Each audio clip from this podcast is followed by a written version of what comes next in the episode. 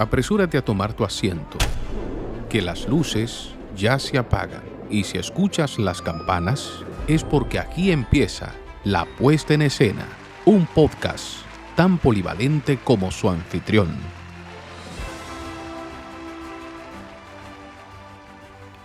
Bien, así es, estamos aquí de regreso en este nuevo episodio en La Puesta en Escena.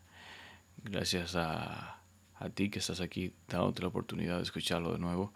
Mi nombre es Joan Espino y agradezco a los que me dijeron que en el episodio pasado no dije mi nombre. Y bueno, no solamente los que me dijeron que, que no dije mi nombre, también a todos los que han escrito, compartido el podcast, le han dado follow, likes y bueno, ha sido fabuloso. Así que gracias por esa aceptación. A mí me parece que es una excelente motivación para empezar. Y bien, el capítulo de hoy he querido empezar con un tema que en verdad es un reto, eh, porque luego de lanzarlo es que pensé que, bueno, no me había dado cuenta lo complejo que podría resultar hablar de este. Y el tema de hoy es vida eh, como palabra, como concepto, como idea o como cualquier forma que podamos entender que es. Eh, de seguro en este episodio no vamos a, vamos a poder darle respuesta a esta incógnita tan milenaria, pero haremos el esfuerzo y digo que haremos porque eh, he recibido algunos de ustedes los mensajes de textos y de voz para hablar de este tópico por lo cual la verdad estoy muy agradecido del apoyo que me han dado y por no dejarme solo. Gracias por no soltarme de sus manos. Vamos a iniciar con el pensamiento del día de hoy sobre el tema vida. Bueno, lo primero es que valdría mencionar en este momento a René Descartes. Eh, con su resumen de aquella famosa frase que se ha hecho tan popular, el cochito ergo sum, el pienso luego existo, que es que más bien en francés, si lo traducimos literalmente, eh, sería como pienso, por consiguiente soy.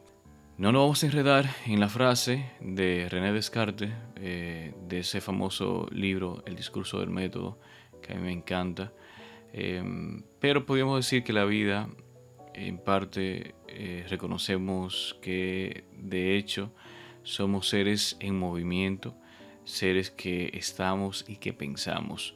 Eso nos lleva a dar un indicio claro de que los primeros Homo sapiens fueron los que se darían cuenta de, ser parte del, todo, parte de algo, y reconocerían estar vivos y pertenecer a ese conglomerado de especies eh, que coexisten entre sí en la naturaleza. Pero, ¿qué es la vida? La vida primero parece eh, ser algo que nos sigue fascinando, sigue siendo algo que nos mantiene intrigados. Esta búsqueda del origen, de dónde venimos, que por sí misma es como, como una pieza de ese rompecabezas que siempre intentamos encontrar.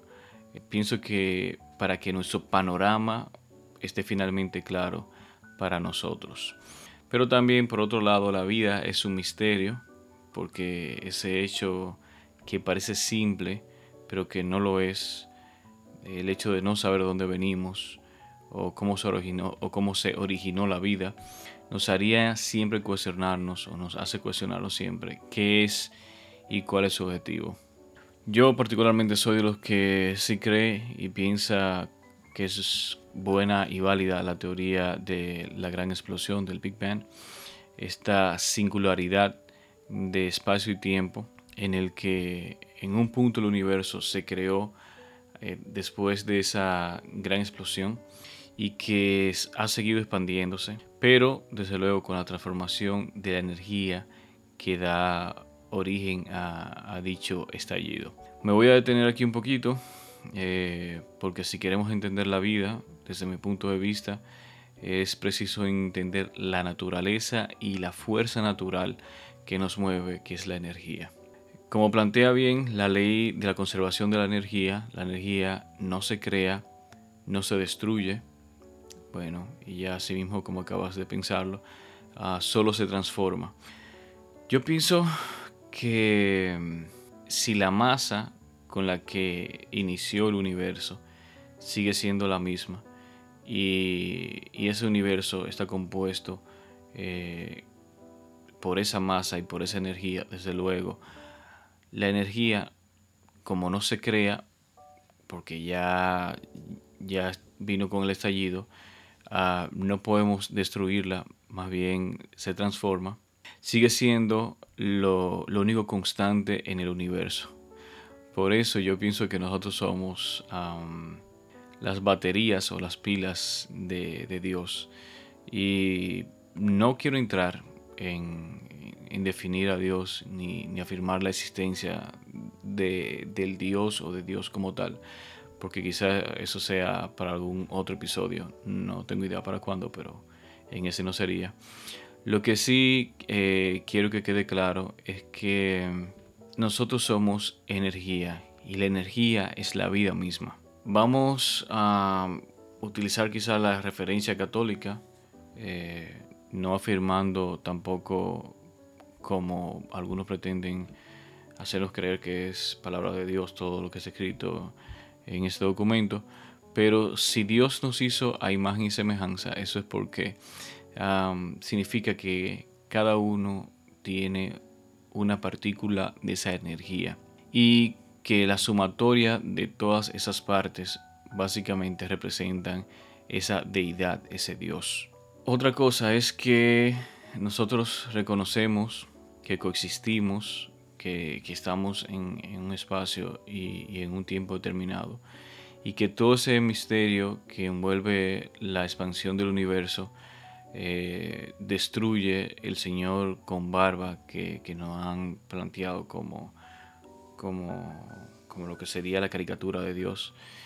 Y bueno, aunque dije que no lo iba a entrar en el tema y ponernos a debatir sobre, sobre la existencia de Dios y tal, pero lo cierto es que esa imagen más bien de, de respeto y de miedo queda muy alejada cuando entiendes que cada uno de nosotros representa una parte en el universo que genera la transformación de esa energía que da origen a todo lo que conocemos.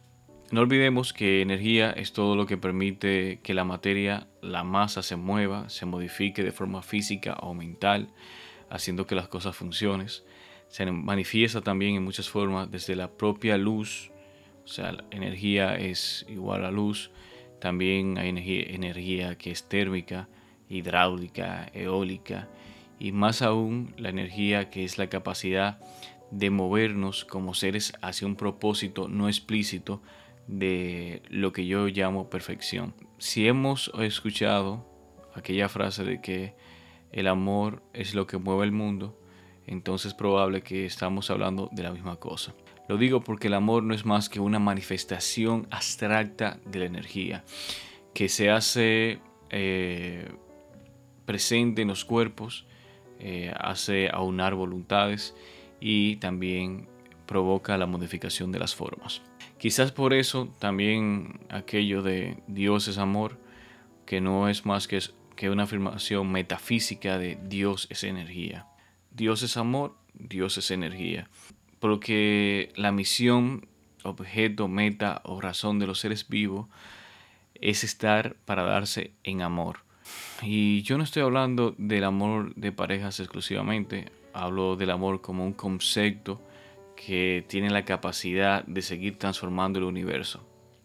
Y lo vuelvo a decir, somos las pilas, o sea, las baterías del universo, de, ese Dios, de, esa, de esa fuerza que sigue transformando eh, todo lo que conocemos y también lo que desconocemos. Así que si hay una manera de, reducir y resumir lo que he querido plantear el día de hoy como un pensamiento en, esta bitácora, sería la siguiente frase. La vida no es más que energía que transforma el universo en su forma más básica, que es el amor. Bueno, hasta aquí mi breve pensamiento del día. Eh, vamos a escuchar entonces las opiniones de los primeros arriesgados, valientes que se sumaron a la puesta en escena. Gracias de verdad de corazón a todos ustedes lo que han escrito mensajes y lo han hecho por, la vía eh, que han considerado pertinente. Yo les comparto de nuevo el spot que nos hizo Juan Di Gómez. Gracias Juan Di por, por esta, prestarnos tu voz.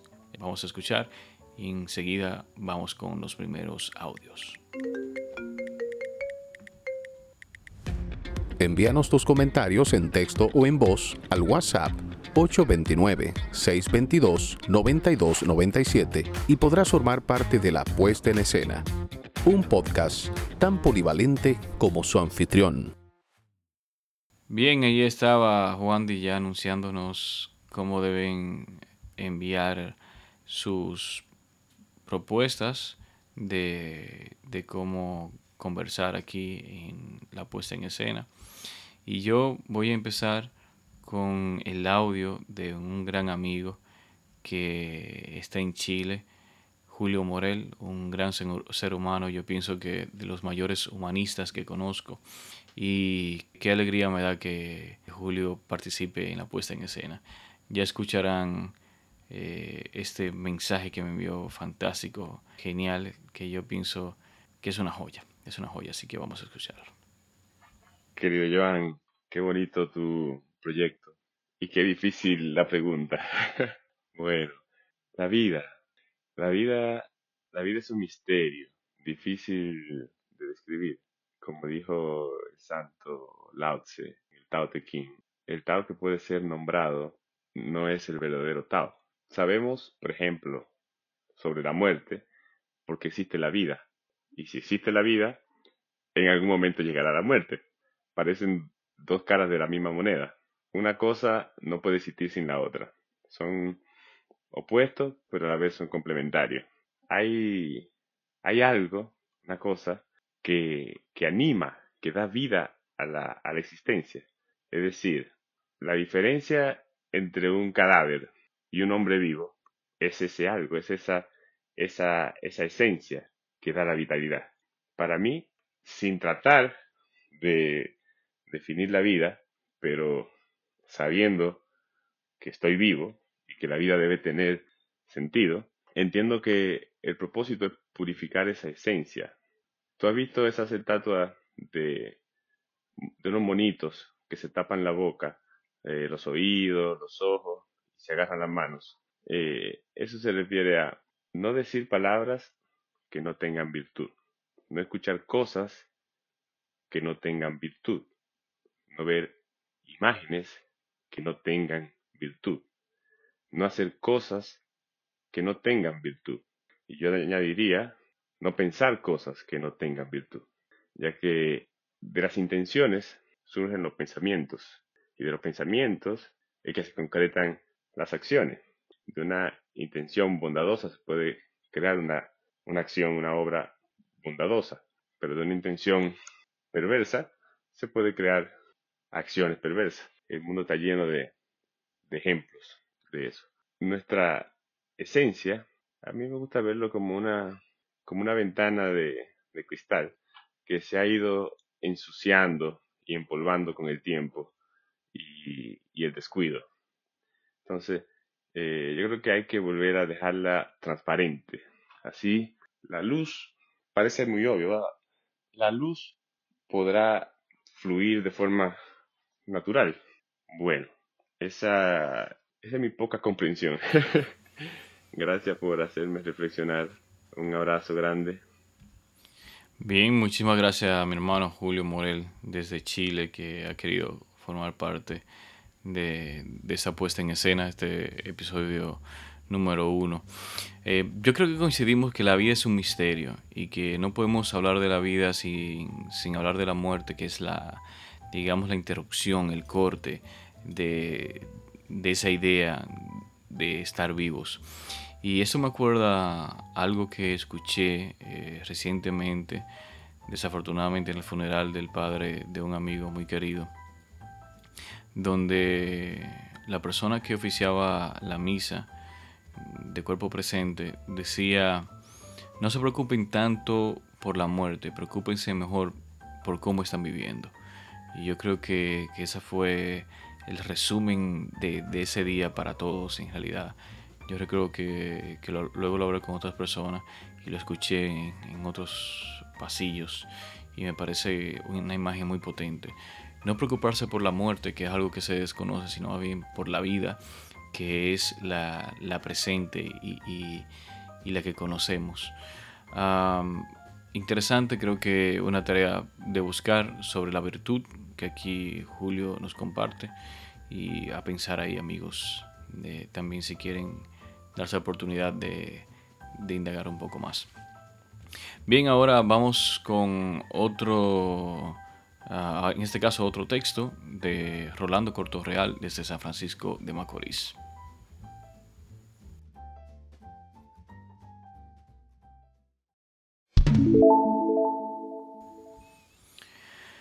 Bueno, Rolando nos envía un texto escrito eh, bastante bien eh, coherente, bastante interesante, y dice de la siguiente manera.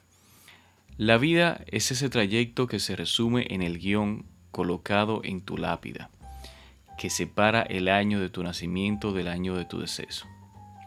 Es una experiencia que inicia con tu llanto y si eres, lo, y si eres lo suficientemente afortunado, al final serás despedido por el llanto ajeno. Me parece fantástico esto. Llegamos a ella de manera espontánea, llenos de ignorancia, luego vas tomando conciencia y por alguna extraña razón surge en ti la necesidad de buscar su significado, al cual le adjudicas sentimientos y virtudes para tratar de darle norte al guion que te corresponde desarrollar. Descubres que de todas las cosas que puedes experimentar en ella, la que mayor satisfacción te da es la felicidad, puesto en comilla aquí. Para nuestro, para nuestro infortunio, ese es un sentimiento efímero que aparece de vez en cuando y que es tan fugaz como el alito vital de un moribundo. Nos perdemos en la búsqueda de ese sentimiento tratando de hallarlo en la familia, en los amigos, en el amor y hasta en el oficio. Sin embargo, no somos conscientes de que la vida es una oportunidad única que no puedes dejar pasar y que no solo se trata de la búsqueda eterna de la felicidad, sino que debemos, que debemos aprender a disfrutar de todos los matices que nos ofrece. Quiero compartir contigo un secreto que descubrí hace muy poco gracias a las enseñanzas de un libro llamado 12 reglas para vivir de un psicólogo canadiense llamado Jordan Peterson y es la siguiente. Para vivir la vida necesitas comprender que debes asumir dentro de ti esas tres palabras que te permitirán desarrollarte a plenitud. Esas son propósito, sacrificio, responsabilidad. Vivir sin propósito es andar como perro divagando por las calles, sin hogar y sin rumbo. No tiene sosiego, su mente siempre está intranquila, puesto que no posee un norte claro el cual seguir. Debes sacrificarte para lograr tus propósitos. Es necesario que estés dispuesto a, ello, aun cuando sienta que no vas a ser remunerado de la manera que esperas. Sé responsable. La responsabilidad es de suma importancia. No solo abarca a las cosas externas a ti, sino que la responsabilidad resulta vital para el desarrollo individual, dice Jordan Peterson. Debes de ser responsable contigo mismo como si fuera la vida de otra persona que dependiera de ti. ¡Wow! Una imagen brutal esa, ¿no? Toma conciencia de esas tres palabras y haz de tu vida, a pesar de las circunstancias, un paseo lleno de matices de felicidad. Bueno, gracias a Rolando Cortorreal desde San Francisco de Macorís, eh, tremendo texto. Eh, pienso que, está muy bien definido lo, que, lo que está aquí y de verdad gracias por, por este aporte. Em, seguimos con otro audio, esta vez de el actor, dramaturgo, director Danilo Rodríguez desde Santiago y a ver qué, qué nos cuenta el hermano Danilo Rodríguez. Bueno, eh, para mí la palabra vida es sinónimo de totalidad. Eh, yo creo que nosotros hemos sido como especie eh, bendecidos porque tenemos la conciencia sobre la vida, es decir, eh, como por encima de la existencia, pues tenemos la conciencia de la vida y eh, eso nos da una aprehensión, una visión mucho más grande que solamente existir. Entonces la palabra vida como que envuelve todo, es un sinónimo de totalidad. También porque creo que en ella es que cabe todo lo que nosotros podemos percibir o, o no sé, disfrutar, sufrir, como todo lo posiblemente imaginado está contenido dentro de esa cosa, que al fin y al cabo también no deja de ser subjetiva, ¿no? Porque si yo no existiera, yo no podría dar una experiencia de vida, no podría eh, eso, experimentar eh, o tener conciencia sobre este experimento. Así que para mí la vida es esa palabra que conjuga el todo, lo bueno, lo malo, lo grandioso, lo miserable y mediocre, el sufrimiento, la felicidad más grande, el placer más alto y el dolor. Para mí todo está conjugado dentro de este milagro que es la vida. Y por tanto, creo que nosotros estamos compelidos a, a celebrarla y a, y gozárnosla, porque si bien tiene muchos momentos incómodos, malos, tragos fuertes y amargos, eh, como dijo ese gran poeta portugués Fernando Pessoa, al menos para sentir el rastro de la brisa en mi rostro, ha valido la pena haber nacido. Fantástico, fantástica forma de terminar poeta. Bueno, rescatar aquí rapidito algo que dice Danilo. Gracias Danilo por enviar tu, audio. Ah, la vida es la totalidad y conciencia en ella cabe todo lo que podemos percibir y disfrutar. Y me llama mucho la atención cuando él dice que es subjetivo porque hablamos de la vida estando dentro de ella con la conciencia y se vuelve un poco un loop infinito, pero no hay otra forma de medirlo. La única forma de medir la vida es desde el yo, pensando que estamos vivos y que somos conscientes de eso. Más allá, como dice Danilo Rodríguez, de solamente experimentar la, existencia de, estar en, un espacio físico. De modo que sumamente interesante. Y aquí otra vez sale un término que es la palabra milagro. Que es un milagro? Ahí también creo que tenemos una tarea. Bien, leemos eh, ahora estos textos que nos han enviado. Son bastante breves, pero bien interesantes.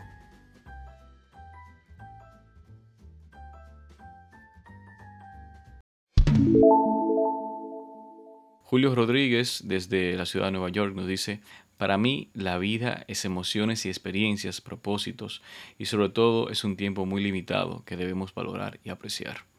Yo también lo creo. Larisa Norasco, desde San Francisco de Macorís, nos dice, el tema vida es muy amplio, pero para mí significa esperanza y evolución. Y lo relaciono a este inicio, me parece que al inicio del podcast. Espero por los demás podcasts que de seguro serán igual de interesantes. Felicidades y enhorabuena. Gracias a ti, Larisa. Que así sea. Judith Polanco desde La Vega nos dice lo siguiente. La vida es para mí sentir. Junto con cada vivencia hay un sentimiento y depende de nosotros asumirlo, de fluir y aprender. Muy interesante esto. Fluir y aprender. Finalmente, para concluir, quiero decir esto último que el mismo Aristóteles eh, comentaba alguna vez, y es que la vida no se puede explicar sin antes reconocer que ésta pertenece a lo identificable como las cosas buenas y agradables, y que dentro de esto la vida pertenece a lo agradable o al bien porque todos desean estar vivos. Claro, esto hace muchísimo tiempo, no todos creo que desean estar vivos, hay otros que quisieran haberse ido o quieren irse y se fueron o se van. Pero Aristóteles tiene el punto de que nos gusta estar vivos. Como desconocemos lo que es la muerte, nos gusta al menos poder experimentar esa realidad. De modo que les agradezco la sintonía en este episodio.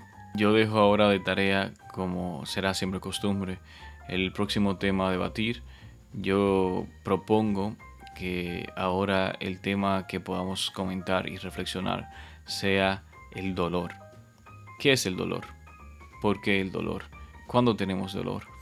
¿Qué tipos de dolores podemos experimentar? Así que bueno, ahí le dejo el tema de la próxima semana. El tema es dolor. Hasta aquí la puesta en escena, episodio número uno. Eh, les agradezco que se suscriban, que le den like, que lo compartan si les gustó. Bueno, si, si les gustó, compártanlo con sus amigos. Si no les gustó, compártanlo con sus enemigos, que como sea lo están compartiendo. Y eso me haría bastante feliz de, llegar a muchísimas personas. No que tengan enemigos, no, eso está mal. nada, quiero que reciban un fuerte abrazo, donde quiera que estén. Y será hasta la próxima semana aquí en la puesta en escena. Y hasta aquí la puesta en escena. Síguenos en nuestras redes sociales y si te gustó este capítulo, compártelo.